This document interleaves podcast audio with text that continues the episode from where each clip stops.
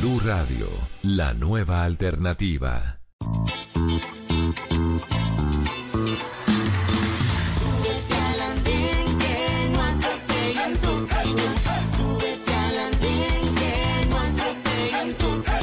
Aquí tú podrás compartir, debatir lo que a ti, lo que a mí nos pueda interesar. Son muchas voces unidas en una.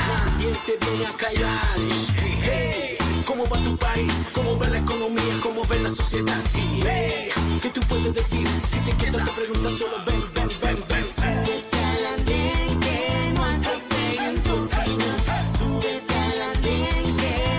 Opinión. El Andén, viernes a las 10 de la noche en Blue Radio y bluradio.com. La nueva alternativa. Hola a todos, ya estamos subidos en el andén de Blue Radio, como ustedes saben, para que no atropellen la opinión. A todos muchas gracias por acompañarnos a través de las estaciones de Blue Radio, en bluradio.com, en el Facebook Live de los domingos y a través de Noticias Caracol ahora. Estamos esta noche hablando con la senadora eh, del Centro Democrático Paloma Valencia. Vamos a hablar primero con la senadora Paloma y después vamos a hablar con nuestros opinadores jóvenes sobre muchos temas que ha habido esta semana en la política en Colombia. La senadora Paloma Valencia es una de las precandidatas, así lo ha manifestado ella del que es hoy el partido del gobierno, el Centro Democrático. Una apuesta arriesgada, grandísima, por la que es hoy la baja popularidad del presidente Iván Duque, según consideran algunas encuestas. Y le digo que es una idea arriesgada, senadora Paloma Valencia, porque el candidato Sergio Fajardo, que ya es candidato, él dice que él dice que no lo iba a hacer, pero ya lo ha manifestado que quiere ser candidato presidencial de nuevo, pues ha dicho que su partido no va a volver a gobernar. Senadora, bienvenida, gracias por subirse al al andén esta noche de, viernes. ¿Tiene razón en algo el, el, el exalcalde, exgobernador Fajardo? Hola, muy buenas noches, Ricardo. Muy contenta de estar aquí en el Andén. Bienvenidos eh, y un saludo muy cariñoso a todos los que nos están acompañando. Eh, no, yo diría que no, pues el- la política eh, tiene figuras nuevas. El doctor Fajardo ya pertenece a otra generación, una generación que ya ha gobernado, que ya ha hecho, que ya ha participado, ya está llegando a sus 70 años. Yo creo que el cambio generacional en Colombia es imparable y que lo que eh, en esta campaña se va a ver son las propuestas y las ideas de la gente, no, no tanto los partidos ni, ni nada de, de eso. Yo creo que lo que Colombia quiere es escuchar de qué se trata, qué se está proponiendo, cómo se va a mejorar y cómo podemos avanzar y consolidar una Colombia mejor. Senadora, que ya estemos hablando de campañas, que algunos estén diciendo que yo quiero ser candidato, que yo también, que alzo la mano, que hay como 15, 18 candidatos presidenciales o precandidatos, da cuenta de que, de que si, a- si a- se acabó el gobierno del presidente Duque, se está agotando el, el gobierno actual. Yo creo que el tema es que con la pandemia y evidentemente con la exigen- ex- existencia de las redes sociales hay unos cambios sustantivos en la política. Las redes sociales han tenido muchísimas cosas buenas, como la coordinación entre agentes que normalmente no se podían conectar, como la participación mucho más activa de la ciudadanía, como la capacidad de encontrar causas y de levantar causas y unirnos a favor de ellas, eh, pero al mismo tiempo genera unas crisis de legitimidad de la representatividad que son muy difíciles y con la pandemia todo eso se ha exacerbado. La gente hoy siente que tiene mucha más capacidad de participar, de decir, de tomar decisiones y yo creo que eso es lo que estamos viendo. Yo creo que la pandemia y con la gente, eh, digamos, en, en- en la virtualidad ha habido unos cambios y eso, por supuesto, ha precipitado la elección, la- la- el, el debate sobre elecciones presidenciales. Le, insisto tanto en lo, en lo del gobierno porque quisiera preguntarle, ¿usted se separa en algo hoy a lo del gobierno del presidente Duque pensando en lo que va a ser la, la campaña del, 2020 de- del 2022 o lo apoya irrestrictamente o cree que hay que algo por, por mejorar en ese en ese gobierno del que seguramente habrá muchos eh, mucho mucho corte de cuentas por hacerle en esa campaña, en ese debate del, del 22? Hombre, yo creo que hay que acompañar las cosas que son buenas y pedir las cosas que hacen falta. Eh, yo creo que el gobierno del presidente Duque ha sido un gobierno honrado, un gobierno eh, que ha trabajado en bienestar de lo- por el bienestar de los colombianos, que le han tocado cosas muy difíciles como en la pandemia, como ahora el, el huracán en Providencia, en. San Andrés, eh, y que le ha tocado enfrentar una herencia muy difícil.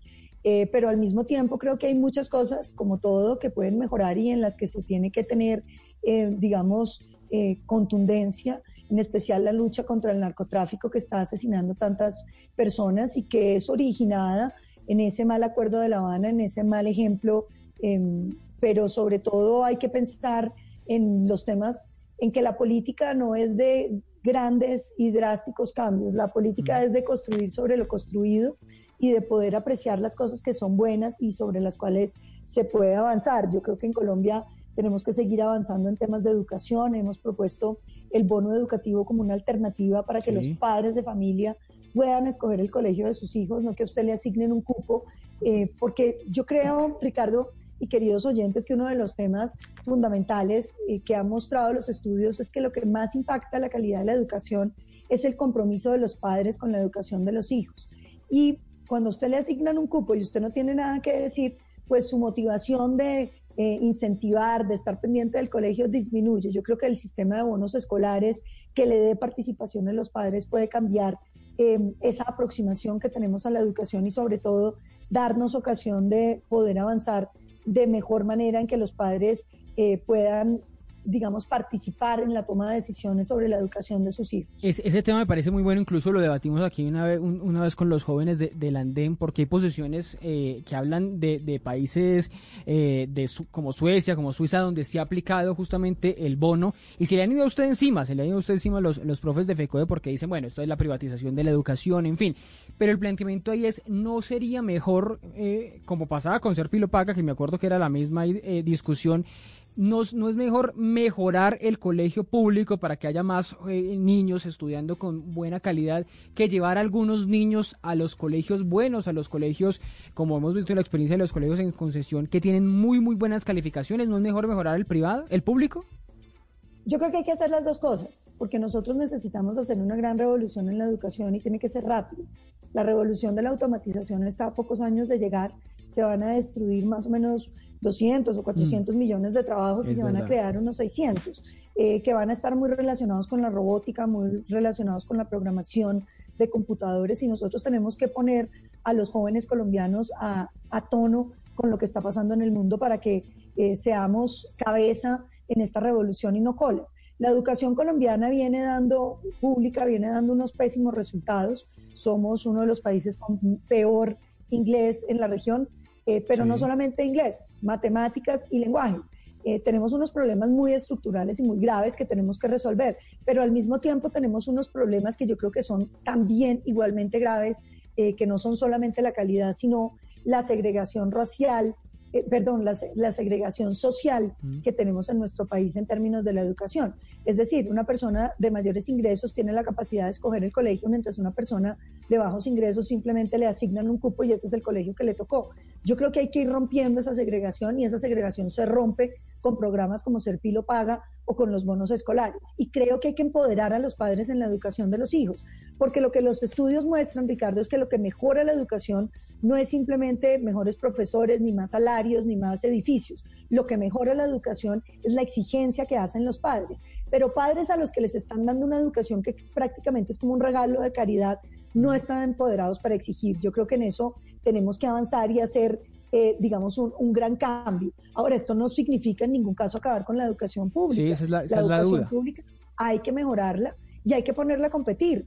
Es decir, habrá educación, hay educación pública de muchísima calidad, educación pública de calidad media, hay educación pública regular, hay educación pública mala y hay pésima. La pésima hay que irla eliminando, es decir, los niños que les tocó un, pésimo colegio no tienen por qué estar ahí. Entonces yo creo que el sistema de bonos escolares sobre todo lo que tiene que eh, buscar es que la gente pueda eh, ir buscando colegios mejores. Pero usted sabe que los, los niños, los niños, qué pena le interrumpa, y los niños cuando, digamos, de un estrato 1 que terminan estudiando en un colegio de estrato 4, 5, 6, usted sabe que la educación también implica unas cosas eh, eh, adicionales, entonces implica que el uniforme, implica que los útiles escolares, implica que el paseo del niño, que implica que la excursión, en fin, tantas cosas que se ve en los colegios, esas brechas sociales, un niño de estrato 1, sus, sus celulares, sus gustos, sus paseos, todo eso es muy diferente al, al, del, al niño del estrato 5. ¿Cómo armonizar eso en, en los colegios que quizá va a ser tan difícil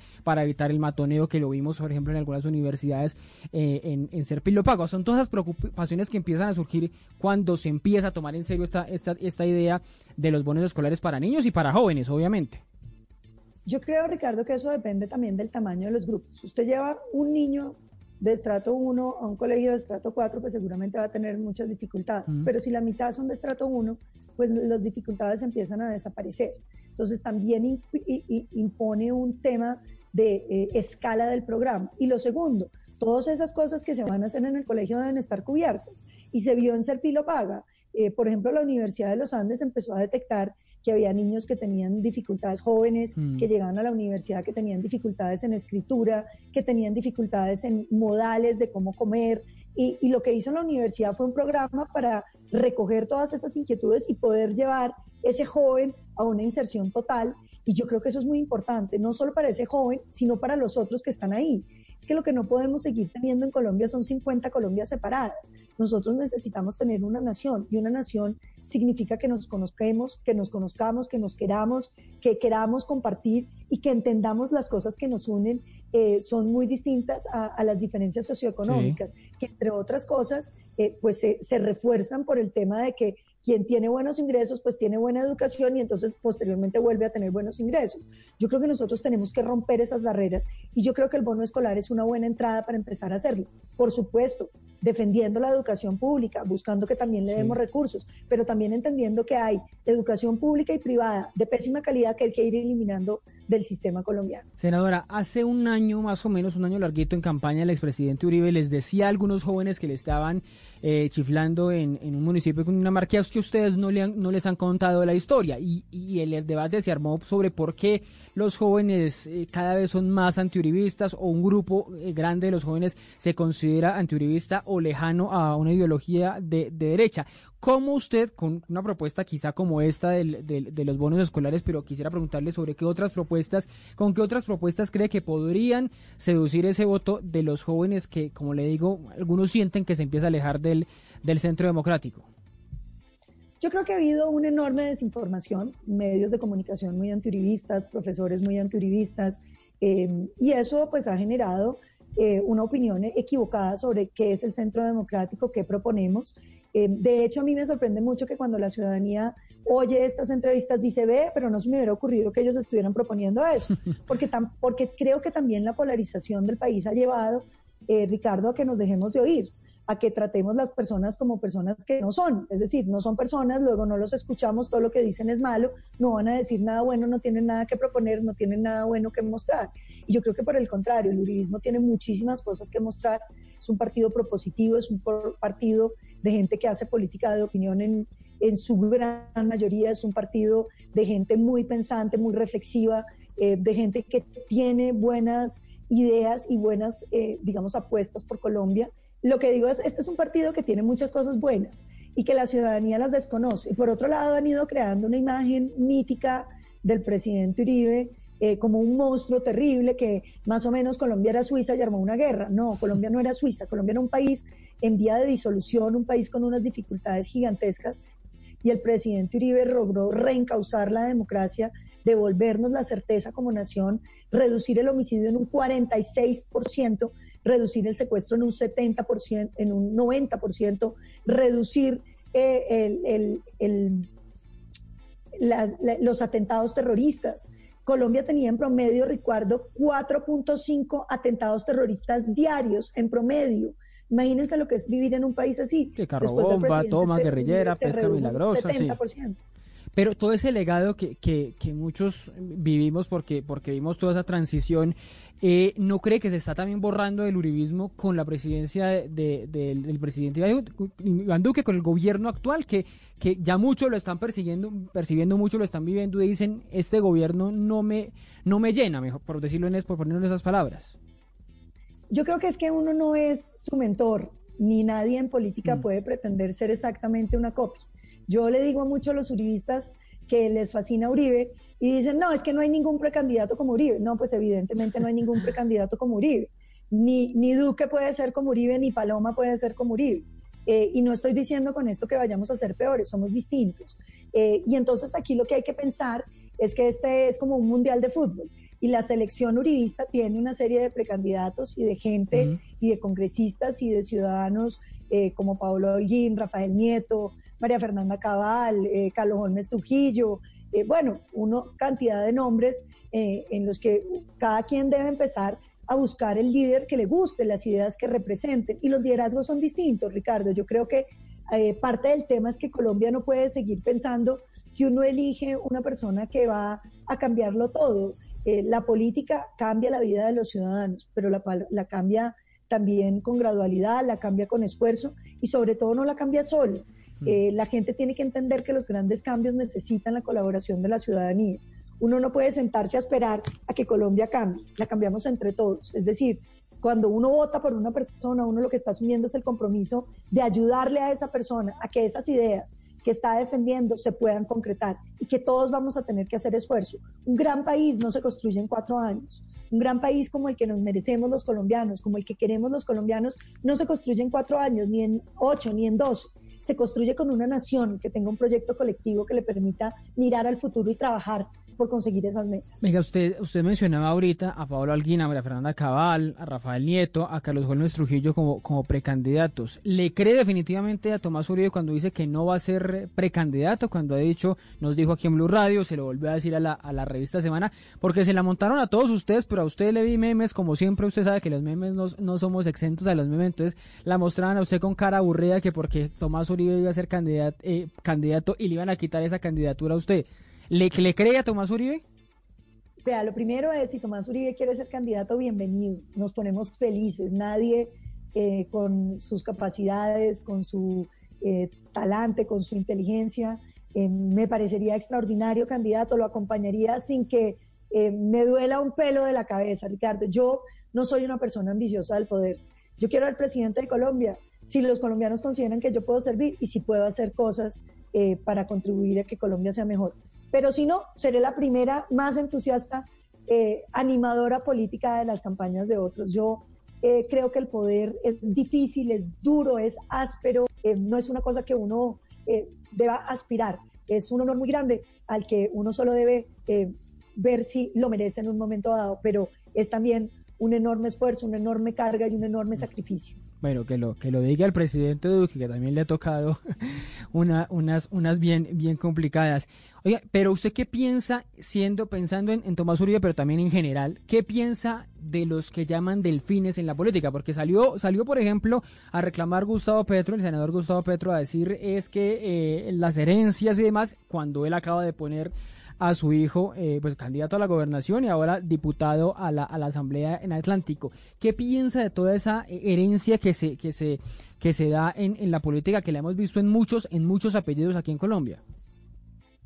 Ricardo, yo vengo de una familia que ha hecho política. Sí. Yo entré a la política cuando mi papá llevaba más de 20 años retirado de la política. Sin embargo, entonces en muchos sitios dicen soy delfín. Yo heredé, pues nada, el apellido. Eh, eh, porque de, pues de su legado político, 20 años después en la política no queda absolutamente nada. Eh, pero yo creo que hay dos cosas que hay que decir. Primero, es natural que a los hijos les guste hacer lo que hacen los papás. Mm. Eh, si usted es hijo de un médico y usted mira a los médicos, muchos tienen papá médico, porque usted empieza a formar sus gustos en la admiración y en el gusto de lo que lo ponen a hacer. De lo que ve, Digamos, claro. Yo creo que, que si Amapola decidiera hacer política, no es porque yo le quiera heredar, es porque ella desde los tres meses está haciendo giras. Ella desde los tres meses ha venido en giras políticas y desde el año repartía volantes, después los recogía otra vez porque le parecía que se quedaba con muy poquitos, pero es natural que a ella le vaya a gustar. Ahora puede que le parezca horrible y no quiera meterse. que se canse, Pero sí. si a ella le, le- le gustara no es porque como que yo quisiera endosarle el poder malévolo, no, es porque se ha criado en eso. Una persona como Tomás Uribe, que ha tenido un papá que ha estado en la política toda su vida, pues es natural que haya tenido cercanía con la política, que le interese eh, como nos interesa a otros. Claro, hay gente que viene de otro. ¿Qué me molesta del delfinazgo? Cuando a usted le heredan un, un poder político activo. Pero eso en general no se da con los hijos. Eso se da, eh, por ejemplo, con mucha gente que la meten a la cárcel y entonces eh, lanzan al hermano o a la señora para que lo sí. la política. Eh, eso, eh, eh, eso que no se construye individualmente, me parece que tiene más complicaciones porque eh, limita. Pero eh, diciendo esto, la, la ciudadanía es la que elige al final. Eh, si usted tiene un líder que era el que le gustaba y resulta que ese líder se va y quiere dejar al hermano y a usted le parece que el hermano eh, cumple, pues es finalmente una decisión del elector. Eh, yo no creo que en Colombia haya, eh, digamos, gente que, que no pueda decidir libremente por quién vota, eh, pues salvo eh, relictos muy, muy precisos donde la violencia y las armas le impiden a usted tomar decisiones. Claro, hay unos sistemas clientelares, hay una corrupción Sí. que hay que combatir y que hay que acabar, pero en general yo creo que los ciudadanos colombianos se pueden dar cuenta que los políticos que tenemos los podemos. El otro día me decía, pero senadora, ¿cómo sacamos a, a los corruptos de la política? Les dije, muy fácil, en un solo día se pueden sacar todos. Me dijeron, pero ¿cómo? Les dije, pues el día de elecciones. Voten en contra de todos los corruptos y verá que no queda ni uno. Eh, la, la ventaja de la política, Ricardo, es que no es estable, no porque usted haya llegado a un cargo, usted se va a quedar ahí Se va a quedar, sí. cada cuatro años usted tiene la oportunidad de decidir si se sintió bien representado o no. Y si el ciudadano tomara la decisión de no votar por corruptos, podría hacerlo de un día para otro. Bueno, es la senadora Paloma Valencia. Eh, una pregunta final. A ver si me, si me, si me cuenta esto muy, muy rápidamente. ¿Va en serio aún el referendo para, para derogar la JEP o en qué va a quedar? ¿En qué va a quedar? ¿O solo es una campaña electoral? Porque aquí hablamos del otro referendo, el que quiere supuestamente revocar al presidente Duque, pero el de la, el de la JEP va en serio, el todo el referendo que promueve el Centro Democrático, ¿sí tiene futuro? Sí, tiene futuro. No es derogar la JEP, digamos, es un tema sobre la JEP. Mm. Yo creo que hay que entender lo siguiente, Ricardo, y es que ganó el no. Ganó el no. Yo sé que a los que votaron sí les cuesta mucho trabajo aceptar eso, pero ganamos. Y después dijeron, no, es que ganaron con trampa, pero volvió y ganó Duque. Entonces, ¿cuál es la trampa? Yo creo que hay que entender que hay una fracción que es mayoritaria en este país, que tenemos dudas y que tenemos críticas sobre los acuerdos de La Habana. Lo mínimo, lo mínimo que se puede hacer frente a la JEP es tener una sala con magistrados distintos para las Fuerzas Armadas de Colombia, Sí. para garantizar imparcialidad en su juzgamiento. Lo segundo, criminales de lesa humanidad, Ricardo, no pueden ir al Congreso ni pueden hacer política. Pero esa no era la esencia No misma del acuerdo, de los acuerdos de No. paz. Una cosa, una cosa es que usted decide que las FARC pueden tener representación política, pero incluso lo decía el presidente Santos, lo decía la senadora Angélica Lozano, lo decía Claudia López, lo decía Humberto de la Calle, no serán criminales de lesa humanidad los que lleguen a la política. Y resulta que sí, ahí está el responsable de la masacre de Bojayá, 46 niños quemados. Está el que confesó haber mandado a matar a Álvaro Gómez. Yo creo que esos no pueden ser congresistas. Que la JEP quiere tener, que las FARC quieren tener representación política, que la tenga en quienes no han cometido delitos de lesa humanidad. Eh, pero yo lo que no puedo creer es que en Colombia vayamos a romper un acuerdo fundamental, Ricardo, en torno a lo que está bien y en lo que está mal. Hay crímenes que como sociedad mu- mundialmente, y por eso surgió el Tratado de la Corte Penal Internacional, decidimos que merecían castigo, que son los crímenes de lesa humanidad. Esos crímenes de lesa humanidad, bueno, los van a dejar impunes, pero no pueden ir a la política. Eh, en ninguna parte del mundo criminales de lesa humanidad han llegado a la política, en ninguna parte. De hecho, si usted va y mira lo que pasó en El Salvador y en muchos países que han tenido eh, eh, negociaciones, quienes cometieron directamente crímenes de lesa humanidad no entraron a la política, porque eso rompe el sistema de valores. Mire, hoy estaba leyendo, por ejemplo, precisamente ahorita, que le estaban abriendo un proceso a un influenciador de redes que hizo una broma muy pesada, que fue que cogió jabones y les ejó chocolate. Ah, sí, sí, ocurrió se esta semana. a unos adultos mayores en Cartagena.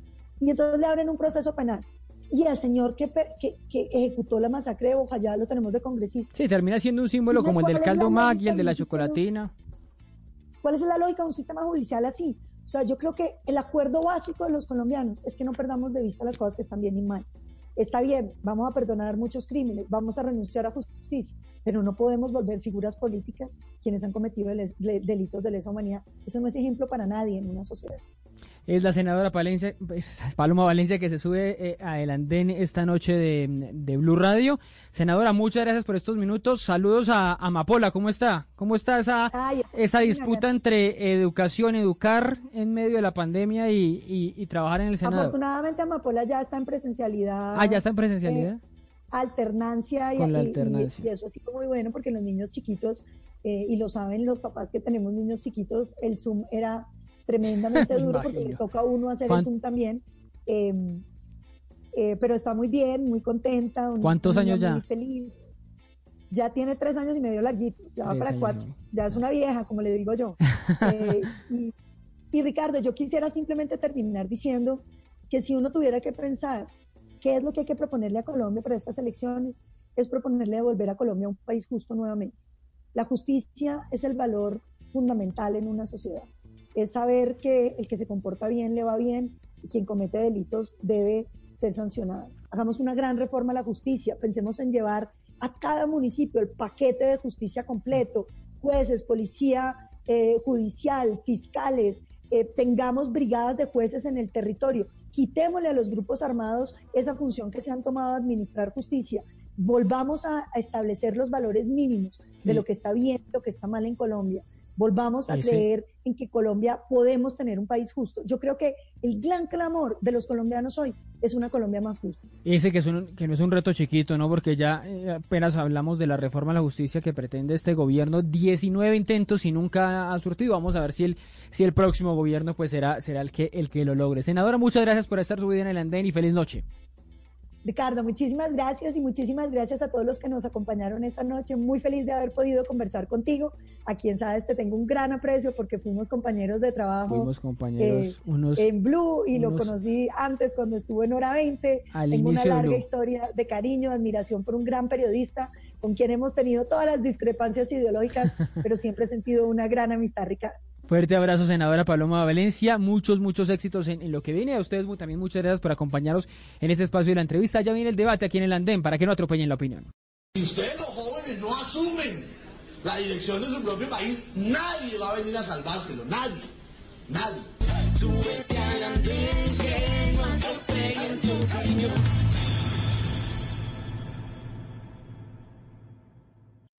Seguimos en el andén de Blue Radio, como ustedes saben, para que no atropellen la opinión. Gracias a quienes nos siguen a través de las estaciones de Blue Radio, en blueradio.com, en el Facebook Live de los domingos y en Noticias Caracol ahora en YouTube. Estaban escuchando ustedes a la senadora Paloma Valencia hablando, bueno, de muchas cosas de su candidatura presidencial, de la que ya está empezando a hablar su precandidatura, pero también sobre los delfines. Dice ella, y la escuchaban ustedes, que ella no es ningún delfín o ninguna delfina, y da la explicación que siempre dan los, los que tienen apellidos políticos, y es que pues, el médico hace lo que hace su papá, que es ser, ser médico, el político hace lo que hace eh, su papá, que es hacer política, el periodista, en el periodismo sí que hay papás eh, periodistas e hijos periodistas. Así que esa es la explicación más fácil sobre lo que está pasando o lo que pasa no- normalmente con muchos delfines en la política de los que seguramente vamos a hablar esta noche, con quienes ustedes ven que ya están subidos en el andén esta noche.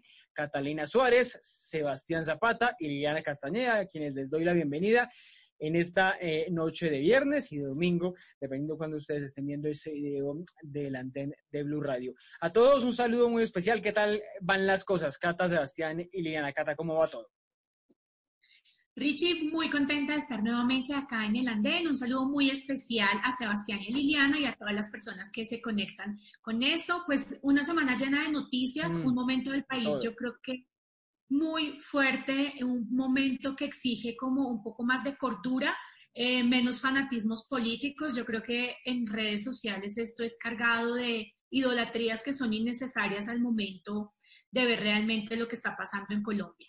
Idolatrías, tienen razón, ya que estamos hablando por estos días de Maradona, de ídolos, de supuestos dioses eh, o dioses, de, porque tenía una iglesia maradoniana y pues a cada uno se le respeta su dios, pues, pues eh, aplica también obviamente en, en la política. Conocimos en las últimas horas, ya, ya les preguntó a Sebas y a, y a- y a Liliana sobre, sobre la, la encuesta, sobre la pregunta del día, pero quiero empezar ahí con Catalina para preguntarles eso que les queremos hacer, la pregunta que les queremos hacer a través a ustedes a través de numeral el Andén Blue.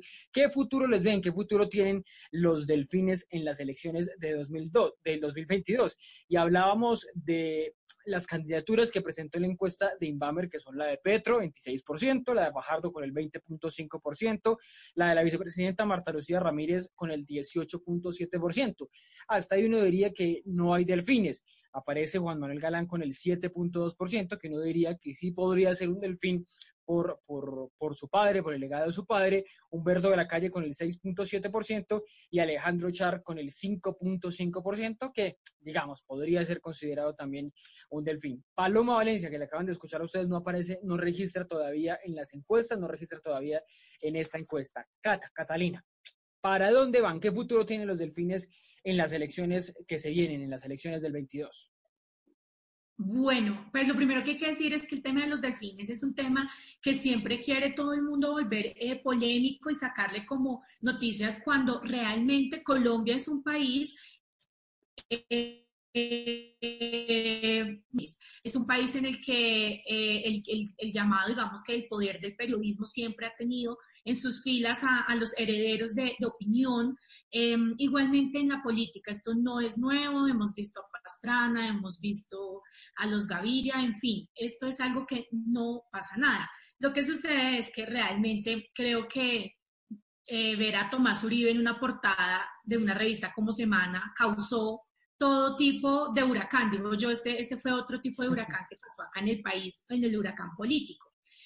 Yo creo que primero, eh, Tomás Uribe, en este caso, que fue el que volvió todo esto un revolcón, pues él no tiene ninguna intención de aspirar a la presidencia y nunca los hijos de Álvaro Uribe han hecho parte de.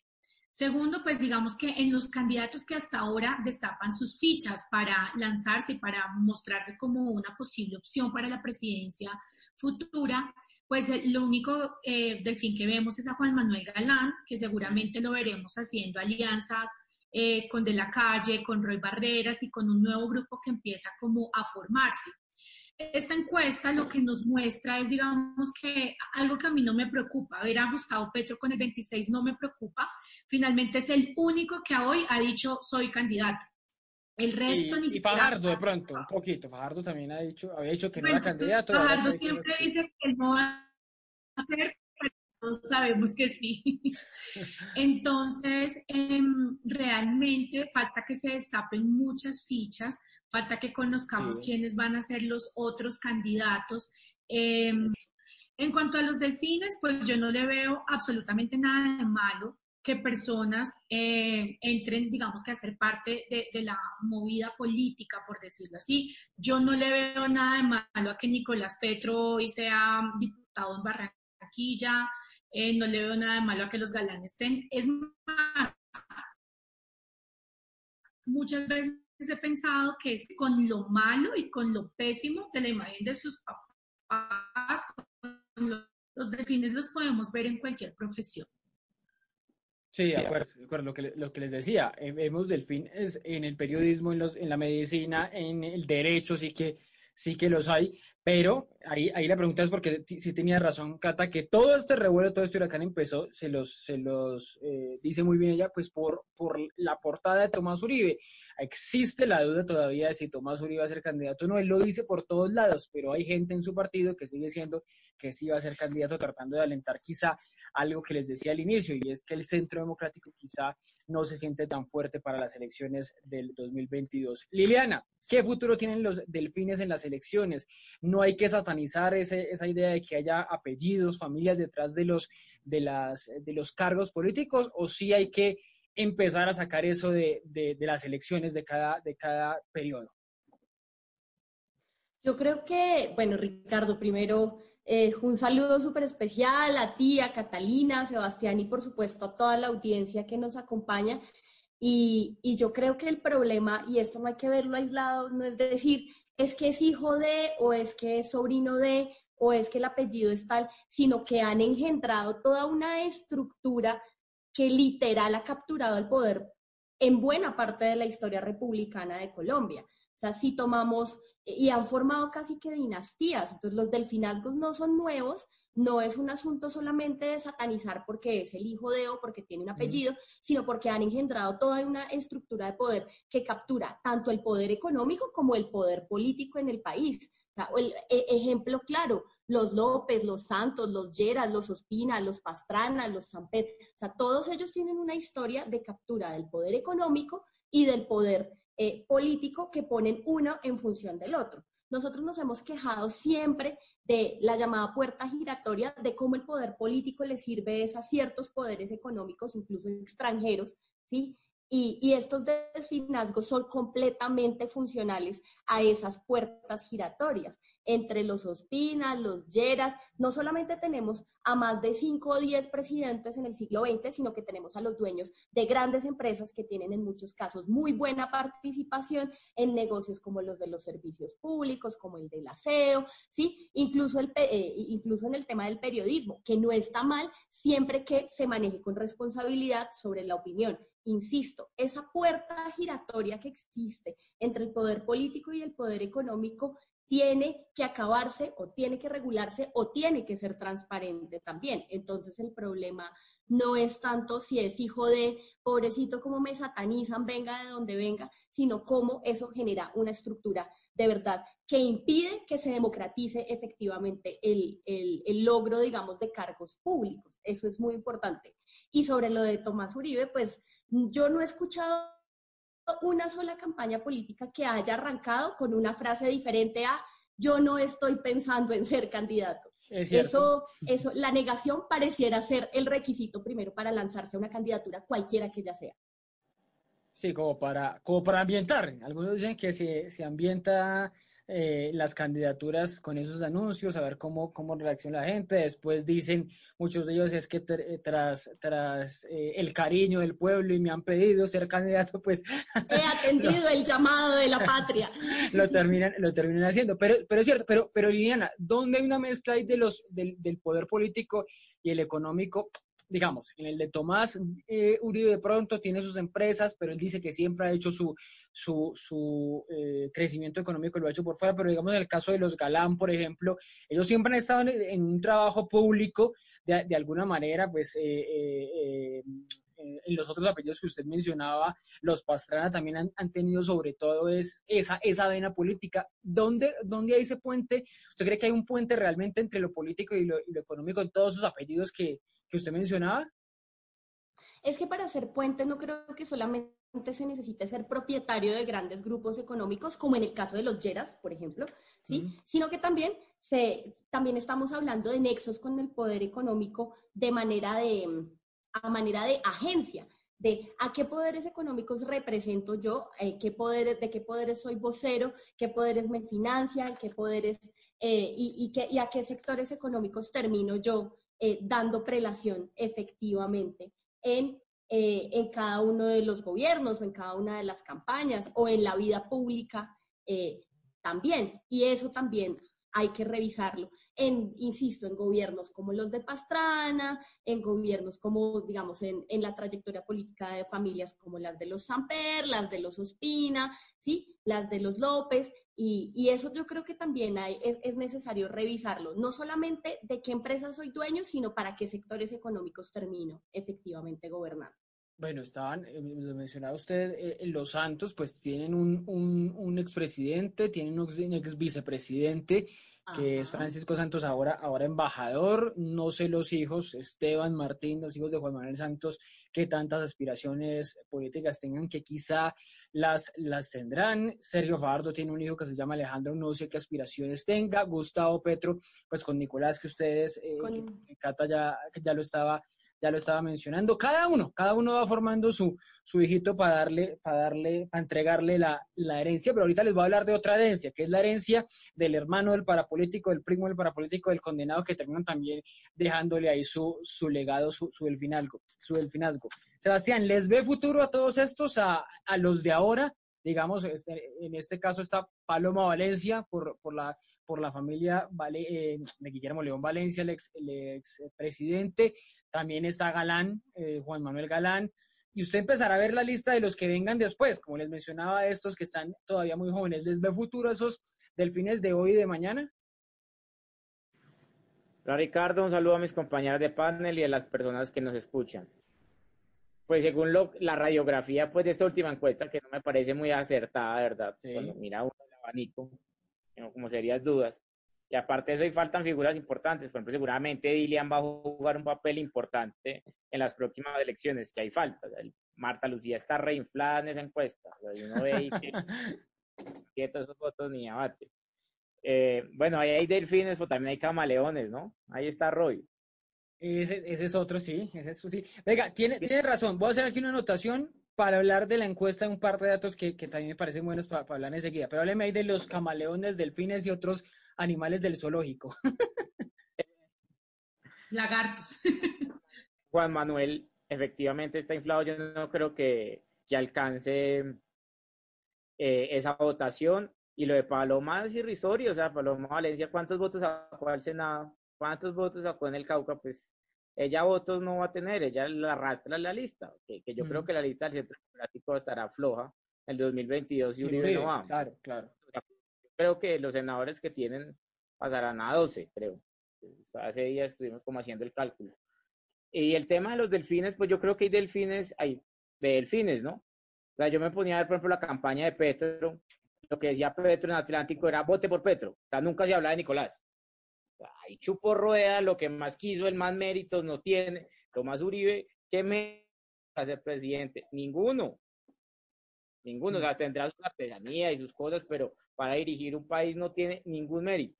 Pues hay otros delfines que yo creo que sí, sí han hecho como mejor las cosas. O sea, Juan Manuel Santos hizo su carrera. eh, yo creo que un Carlos Fernando Galán, bueno, entonces ha sido concejal, eh, se ha lanzado a la alcaldía, ha sido senador. Yo creo que hay Pero- delfines. Pero me de detengo ahí. Me detengo ahí para hablar del, del, del apellido, porque es cierto que eh, el nombre Petro es una marca y así la, la, quiso vender Petro en, en el Atlántico, y incluso con el hermano en, en Cajicá, pues que, que ese se terminó más quemado. Eh, pero eh, Galán no es una marca, no digamos ahora, pero en el momento en que los Galán llegaron a la política, pues eran una marca.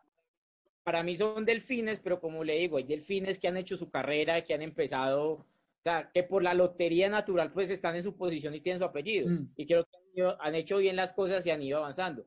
Hay otros delfines que han hecho las cosas mal y ganan desde apellido. Pastrana ha sido de los peores presidentes de este país. O sea, pésimo. Entonces, yo creo que el tema del finazgo, del finazgo, no hay que satanizarlo, sino que hay que mirar el ellos están en una condición de ventaja por su apellido, lo que digo, la lotería natural, y eso no tiene nada de malo, pues unos nacen con la estrella, otros nacen estrellados. Ya, sí. El problema ahí es efectivamente las calidades y, y- y- y los argumentos que tienen para llegar a los cargos. Vuelvo, insisto, el ejemplo del hijo de Petro y el hijo de Uribe. O sea, ellos, o sea, no hay ningún argumento para el hijo de Petro hubiera sido gobernador. Ese muchacho nunca ha gobernado nada, nada. o sea, como le digo, la campaña le ha dicho, vote por Petro. O sea, no tiene ningún, ningún mérito. Y, el- y el hijo de Uribe, pues para ser presidente, pues ahí sí, nos llevar, estaríamos llevados. Pues, nunca ha tenido una experiencia pública, no tiene el liderazgo, no tiene el conocimiento del país. Entonces, vuelvo y reitero, el problema no está en el, en el delfinazgo, está en el sujeto que está ahí y, y en los méritos que ha hecho y cómo ha desarrollado su carrera pública para optar por ciertos cargos. Pero Yo lo que decía... ¿Cómo, ese cómo? es el asunto. Yo creo que es el, el asunto, la capacidad para, para los cargos, o sea, no el apellido. O sea, si es un delfín, pero tiene las capacidades y las cualidades. Pero esos cargos se llegan también por unos apellidos, ¿no? Es ine- inevitable que alguien se aproveche de eso. Y por unas estructuras también. lo que le digo, o sea, es, es la lotería natural. Ellos, pues, obviamente, ellos van a aprovechar porque pues, tienen su apellido, pero hay unos que sí hacen la carrera, sí se preparan en temas de conocimiento, etcétera. Hay otros que quieren caer en paracaídas y hacen mal, terminan haciendo mal las cosas.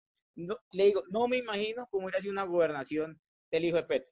Hubiera sido catastrófico. Pero- pero- me pero- lo que- sería presidente. Lo que dice Liliana de que hay unas mezclas, unas, unas, unos matrimonios entre lo político y lo económico y que terminan ahí beneficiándose también. Con cuñado de Petro, no sé. ¿Cómo? Ah, el, el- E- ejemplos hay de todo lado. Carlos Gutiérrez. ahí hay unas cosas que una cosa son los negocios y la política y otra que yo creo que son los delfines, los que tienen la facilidad de ir, como se dice vulgarmente en política, chupando ruedas, que les queda más fácil, por cierto. Pero no vamos a negar que, digamos, el alcalde de Titiribí que tiene el, el hijo de, y, y- y que el hijo va a hacer política, pues tiene menos posibilidades a un Galán, a un Petro, a un Santos, a un Lleras y demás. Vuelvo y es- insisto, Ricardo, Eso es muy relativo. es la lotería natural, pero ¿qué hacemos? O sea, el tema está que se prepare, que efectivamente haga las cosas bien, que conozca el territorio, que, que estudie, o sea, eso Yo ahí es decir el sujeto, no el contexto. Catalina Yo también quiero decir algo. y Liliana. Ricardo, eh, que realmente vimos a un delfín como Juan, como Carlos Fernando Galán aspirar ahorita a la alcaldía de Bogotá y vimos que le gana una Claudia López eh, por las personas que la eligieron, que hoy se deben sentir demasiado engañadas, pero bueno, las que lo eligieron. Y entonces acá estamos viendo una mujer que no viene de una casa Sí. política, ni de un apellido, ni de nada, es una mujer que con su liderazgo, con sus estudios, con su preparación, le gana a un delfín. Y esto lo hemos visto en cantidad de, de ciudades. Precisamente, hablando de, de Nicolás, que yo realmente no, no voy a entrar a decir eh, si Nicolás lo está haciendo bien o mal allá en el Atlántico, pues también, si fuera solo apellido, pues Nicolás habría podido entonces ganar la gobernación, pero vimos que pues no fue así porque pesan otras cosas. Entonces, primero, pues hay que evitar esa satanización de tantos eh, delfines, porque otra cosa, hay políticos, Ricardo, que yo le quiero decir, no tienen el hijo en política, pero se, tienen otra cosa que se llama lo que conocemos como padrinos. Entonces, Sí, hay políticos que solamente impulsan a la persona con la que llevan, no sé, un par de años o la de su movimiento y empiezan a crecer esto y su misma estructura, empiezan a, y, y venden, esto, esto pasa mucho en la izquierda, y empiezan a vender que es que los de las estructuras son otros, las casas de políticos son otros, cuando tienen exactamente lo mismo, generan un movimiento con una estructura en la que no es que cualquiera que esté en la estructura se va a empezar a lanzar, sino que ellos desde su posición muy arriba empiezan a decir, bueno, eh, usted mejor salte del Consejo a la Cámara, usted de la Cámara al Senado, y empiezan a generar esto. Entonces, pues digamos que es muy bonito cuando uno escucha este discurso contra los delfines y estas estructuras políticas Sí. que tanto le gusta repetir a la izquierda, pero yo sí les hago un llamado a que recuerden que ellos tienen estructuras que también de pronto no son apoyados públicamente por grupos económicos, pero también los apoyan, también los apoyan en movimientos, no sé, por ejemplo, ahorita que vamos a empezar a ver todo lo que va a empezar con los taxis, pues usted va a ver que políticos defienden eh, que no entre la modernización de las aplicaciones De como gremios, Uber, que- como que otro, porque tienen, claro, estos gremios, pero, pero no es porque se les ocurrió y porque quieren hacer una defensa solamente, es porque tienen intereses que pronto el país conocerá. Entonces acá hay que empezar a Mira. quitarle esa satanización a los que son delfines, quitarnos el miedo los que no somos delfines, los que no pertenecemos ni a esos grupos económicos, ni a sus apellidos, ni nada, y entender que acá lo que se necesita y lo que el país está eligiendo es gente con un liderazgo eh, que ya estamos en otro momento y sí se le va a ganar al delfín que sea. O sea, no, no, no se tiene que llegar a eso. Para Es cerrar, por ejemplo, eh, yo comparto, perdón, con Sebastián, lo que Sebastián dice de, de personas que de pronto sus familias o sus apellidos eh, han hecho algo y hay unos que son muy preparados. Es más, hay personas que les pesa para mal el, el apellido que llevan porque realmente el pasado del apellido no es muy bueno, como Miguel Uribe Turbay, que su abuelo pues no, no me parece el mejor referente de la política colombiana, pero que él ha tenido distintos cargos y en los distintos cargos se ha desempeñado bien. Entonces también podemos ver que a veces esos apellidos, así como lo pueden llegar a crecer, también son una condena. Sí, sí, es verdad que termina, termina siendo un karma. Yo no veo, por ejemplo, a un hijo del expresidente Pastrana con posibilidades de, de, de prosperar en, en la política, pero también pasa, y pasa mucho en el periodismo, en el periodismo pasa muchísimo, que el papá es muchísimo, mil, diez mil veces más talentoso que el hijo, Así, que el hijo del fin, y eso sí que ocurre. Sí. Yo creo que no hay casi que, siempre, en, periodismo creo que no lo hay vemos excepción. No creo que hay El- el excepción. El papá supera al hijo en todo. El periodismo tiene una élite y, y ahí sí que es, También hay en la política por lo menos uno puede entrar. Liliana. El periodismo es una cosa muy cerrada. es Pero más- digamos, imagínense ustedes, el hijo de un Samper en este país decirnos que quiere ser presidente. También. No. También hay. Pues, Liliana, Hay, hay apellidos que definitivamente son un lastre, pero yo, yo quiero insistir en que no se trata, por supuesto, el, el apellido no es solo el apellido, sino lo que trae el apellido con él. Uno, las ideas que vienen con el apellido, ¿sí? Por ejemplo, Catalina habla de- de- del, del- del lastre que puede ser, un, puede ser eh, tener el apellido Turbay, pero pues Miguel Uribe hizo una carrera de estrella fugaz al Consejo, ¿sí? abanderando además ideas que no eran ideas nuevas, que no eran ideas de cambio, que no eran ideas de renovación, sino que eran ideas efectivamente de todo un clan de una dinastía política de la que venía, primero. Segundo, respaldado en su momento por toda una estructura que viene con el apellido, que a pesar de tener un desprestigio enorme, eh, sigue teniendo una fuerza también enorme. En la, en la mm, encuesta de Inbamer ustedes veían la identificación de las personas con, con partidos políticos que a pesar de que está debilitada, los partidos políticos tradicionales siguen teniendo un gran arraigo en la En la historia del país. muchísimo. Y la religión también. Entonces, eso también es importante decirlo. O sea, las estructuras que vienen detrás eh, no son un problema, insisto, por ser estructuras, sino porque uno trae unas ideas que no son de cambio, que no son de renovación en medio de la crisis del país, pero dos, además, son estructuras que no están basadas en méritos, sino en lealtades. Lo decía, eh, estuve leyendo un artículo de Sandra Borda muy interesante y decía, los clanes familiares generan redes de lealtad, pero no lo hacen alrededor de principios, sino en torno a favores y privilegios que permiten construir una plataforma política. Así se forman dinastías, así no sean unidas por lazos de sangre. Yo veía en estos días un artículo eh, también de hace un par de años que hablaba de Duque como del fin de, del expresidente Uribe. ¿sí? Así no tenga lazos de sangre, igual No, es el que sí. dijo, el que es el que Uribe, y El- eso el se resume presidente Duque. el debate político, porque entonces se nos vuelve el debate entre el que dijo Pepito y el que dijo Fulanito. El pre- eso Entonces, es cierto del, del dedazo, del de- dedazo, pero además Duque es eh, eh, Delfín. El, el papá de Duque era gobernador de Antioquia, también designado en- Eh, También, Pero por- lo que y dice también Liliana el y, ta- y, y también. Delfín. Entonces, entonces son los padrinazgos y, y no se forman en torno a programas, en torno a ideas, que es de lo que se supone que se debe tratar la política, Sí. sino en torno a lealtades. Y esa es una cosa muy grave que cercena el debate político, que además el campo político es un campo súper desigual, es un campo súper hostil y también es un campo muy cerrado para la mayoría de, de- de las personas que tienen algún tipo de aspiración unos- de cambio y unos- se crean unos, unos clanes que, que, Muy- muy que terminan entrar. sumando. muy cerrado para entrar a la política, entonces usted tiene que tener detrás una financiación increíble. Ajá. Pero venga, voy a aprovechar estos últimos minutos de, de- de programa para hablar de la encuesta en sí, de los números, porque me decía, me decía Sebastián que tenía ahí dudas sobre los candidatos que estaban, sobre los números y sobre Marta Lucía, por ejemplo. Dice que Marta Lucía con 18.7% está muy inflada, pero no cree que está así es porque no hay candidatos en la derecha. O sea, la gente, la encuesta pregunta por la derecha y la derecha, la mayoría de colombianos, o la mayoría no, una buena proporción, 36%, se sienten, se identifican de derecha. Y al no ver más candidatos de derecha fuertes, pues dicen Marta Lucía. Entonces ahí se explica por qué tiene esa fuerza. Hay dos lecturas ahí. Uno, eso.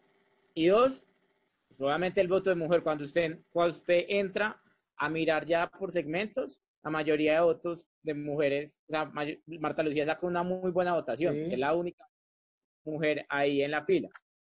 Y obviamente es el candidato de derecha. Y como le digo, ahí faltan otras figuras, por ejemplo, Dilian. Yo creo que hay, sobran unas y ¿Usted Y le da más fuerza a otras. Dilian que a Marta Lucía, por ejemplo? Es que yo creo que, que va a haber como una coalición ahí de centro derecha, me parece por el panorama, puede estar un Fico, un Char, un Dilian, Mm. el tema iría más por ese lado. Hay algo claro, el Centro Democrático no va a poner otra vez presidente. Pues ya el desgaste de Álvaro Uribe y seguramente la estrategia de Uribe va, va a pensar en bajarse más al centro. Sebastián, la encuesta eh, ponía a Duque con un 8% hace cuatro años, esta misma encuesta. Para allá, lejísimos. o sea, yo me acuerdo en diciembre que Duque, en noviembre, Duque tenía como el 8 o el 7%, me acuerdo muy bien. La encuesta y entonces pasa la consulta popular y toda esa vaina, la consulta de la derecha y se dispara. aquí piense que van a haber cuatro consultas. O sea, es que ya todo el mundo aprendió que las consultas son claves. Son Eh, claves, pero... Como hace dos años que hubo dos consultas y opacaron el resto. Mm, Aquí, cierto. seguramente, la derecha, el, el centro derecha, la centro izquierda y la izquierda van a hacer cada uno su consulta. Yo el panorama que veo hoy, y soy sincero, yo el único candidato en segunda es Petro. O sea, yo creo que es innegable la fuerza que tiene Gustavo Petro y que Petro ya abrió una puerta con Benedetti. Yo creo que es una puerta que la gente no, no, no ha mirado. No he mencionado. Es que Petro, no hay mencionado, es que Petro ya va a recibir al político que sea. Él hace cuatro años fue solo, literal. O sea, tenía las estructuras de los movimientos sociales, su estructura política de izquierda. Ya aquí con Petro y lo de Benedetti, que seguramente se le sumará a Roy, el político que sea, Petro lo va a recibir. ¿Por qué? Pues porque sabe, Petro ya sabe que las elecciones se ganan con estructuras, se ganan con votos regionales, que van a necesitar Senado. Y el político de Cámara, región, etcétera. Y el político de región puede ver a Petro fuerte y se, y se monta en el bus de Petro. Yo le aseguro que el senador del Centro Democrático mañana llama a Gustavo Petro, ¿Será? dice que le entra, estoy seguro que Petro en media hora le dice bienvenido Pepito Pérez por Twitter. Y ya claramente ellos lo disfrazarán y dirán que es que el recapacitó, o sea, todo ese discurso Pues sí, político. Benedetti carre- era uribista, Roy era uribista, imagínese. o sea, y hay otros congresistas que ya están pensando eso. ¿Por qué? Porque es que ya la puerta se abrió y ahí es donde llega la maquinaria y la estructura. Y entonces ahí es donde llegan los compromisos políticos. Pero Bueno, entonces ahí ¿quién es- también va a llegar la gobernabilidad en cuatro años. ¿Quién ya va a está ser? pensando como presidente. Bueno, si usted dice que Petro ya lo ve en segunda vuelta, ¿a quién lo ve enfrentando a Petro?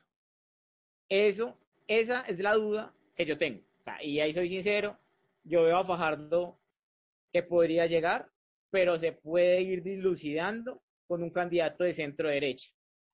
Fajardo es un man muy Bueno, tibio y hay que mirar el contexto del país. Acá se viene un escenario de pospandemia, será trabajo, desempleo, el tema de muy brava. inseguridad se está disparando, urbana y rural con las disidencias, cosas en el acuerdo que por voluntad política, por diseño no han cuajado, y el tema de los venezolanos. O sea, esas son tres agendas claras que seguramente un candidato de derecha con, o de centro derecha Voy- con experiencia puede, puede Me- catapultar. me voy Esa es la pregunta.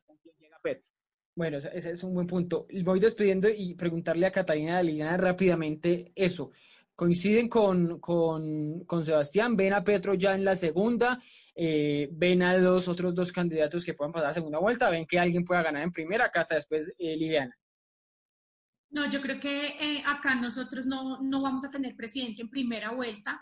Eh, yo no veo a Petro tan seguro en la segunda, sí veo ahorita una incoherencia de que va a empezar a recibir a quien sea con la estructura que sea después de haber criticado esto por años. Ahora, yo no le creo mucho a esta encuesta ni, ni a ninguna. Recordemos que las encuestas siempre mucho, nos contaron que, que las pasadas elecciones no las ganaría Iván Duque, las, las encuestas nos han dicho que el plebiscito lo ganaba el sí. No, pero con Duque sí, acá- sí acertaron. Acá hay lo que, no mucho tiempo, porque la encuesta busca también manipular un poco la opinión. Entonces acá lo que yo veo es que eh, creería yo que si, el, pues, que si el próximo presidente no es de derecha, será de centro derecha. Lo bueno de que Petro pase a la segunda es que nos concentremos los colombianos en ver con quién pasa, porque siempre que Asustar. compita con Petro va a ganar. El susto que Entonces, genera Petro Petro. tiene un techo, Petro ya tiene un techo y Petro a la gente le produce tanto terror desde la misma izquierda, eh, quienes lo conocen saben cómo es, que acá lo que nos concentramos es en quién va contra Petro, porque el que vaya contra Petro gana. Entonces, eso es lo que yo creo. Y Liliana, Liliana, una última opinión sobre, sobre la encuesta. ¿Cómo vio sus números? No, yo creo que yo creo que los números dicen realmente poco de lo que puede ser el panorama electoral. Primero falta muchísimo todavía para las elecciones, acuerdo, es faltan verdad consultas, falta hacer coaliciones, falta hacer coaliciones no solamente en la izquierda, sino solamente en, en opciones más tiradas hacia el centro. Yo creo que el factor, por ejemplo, Bogotá es importante medirlo y no está medido acá. Faltan unos nombres que yo creo que son bien importantes, sobran unos. Eh, faltan, por ejemplo, los dos Robledos, Ángela María y Jorge Enrique, que sí, que son factores también ¿Verdad? importantes eh, en la política. Entonces, lo único que está midiendo esta encuesta es un poco el factor y, y- y ver cómo está la gente plantada frente a continuismo versus cambio. y lo que se aparecía- puede ver acá Sí. y lo que se puede ver acá es que hay una buena proporción de la población que está por el cambio, con no seguir con lo que representa el gobierno de Iván Duque y Y todo su programa político y todas, insi- hablando un poco de las estructuras, todas las estructuras que están con Duque. Sí, sí, de resto, imagen. es muy difícil hacer futurología. Mire, Ricardo, ¿Cómo? la gente está cansada de los extremos Y y hay que ponerle la lupa a eso. Todos son políticos. Todos llevan más de 20 Todo- años haciendo política. Todos son políticos, pero tienen programas distintos. ¿sí? que lleva 30 años haciendo Aquí, política. Ángela por María, ejemplo, ya, El programa, no, el programa Eh, acá estamos hablando el programa del fracking o el programa de el Pero, programa que apoya el fracking o el que no los apoya el colombianos- fracking, el de la xenofobia o el de la no xenofobia. Los colombianos ya se dieron cuenta que más que eso toca mirar es otras cosas, mirar cómo serían gerenciando, porque miren, Claudia López a todo lo que le dijo a sus votantes que no hoy lo está haciendo. Entonces también ese discurso de Claro, cambio no a nadie se le de puede dar una patente de corso. que prometió un cambio y está haciendo igual que Yo todos. creo que estamos, yo creo que aprendimos que a nadie se le puede dar un cheque en blanco, primero, y, y segundo, que miren la encuesta. La principal preocupación, digamos, como tema puntual, es la economía, y ese también va a ser un tema Claro, después de Ese va a pandemia. ser, pues, eh, uno de los temas más Después importantes de la pandemia sí que, sí que es cierto. Pero bueno, me, me despido. Es un buen punto, me parece chévere eso del si vamos a, entre continuismo, a elegir entre continuismo y cambio. Vamos a ver si los números eh, después de la popularidad de Duque, después de la pandemia, cerca de las elecciones nos darán para pensar que la gente quiere cambiar o quiere seguir con un gobierno de derecha o de centro derecha, como alcanzaba ya a mencionar eh, Cata. A ustedes muchas gracias por estar subidos en el andés, eh, andén, Catalina Suárez, Liliana Castañeda y Sebastián Zapata. Nos vemos en una próxima. Y a ustedes también muchas gracias por acompañarnos en esta noche del andén. Nos escuchamos la próxima semana con otro personaje y otro tema de debate aquí en el andén para que no atropellen la opinión.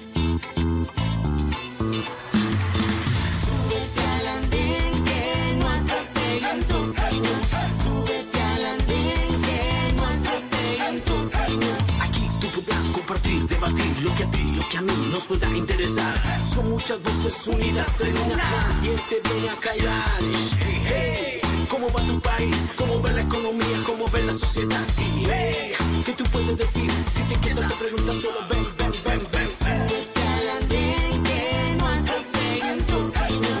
Súbete al andén que no atropellen tu opinión. El Andén, viernes a las 10 de la noche en Blue Radio y bluradio.com.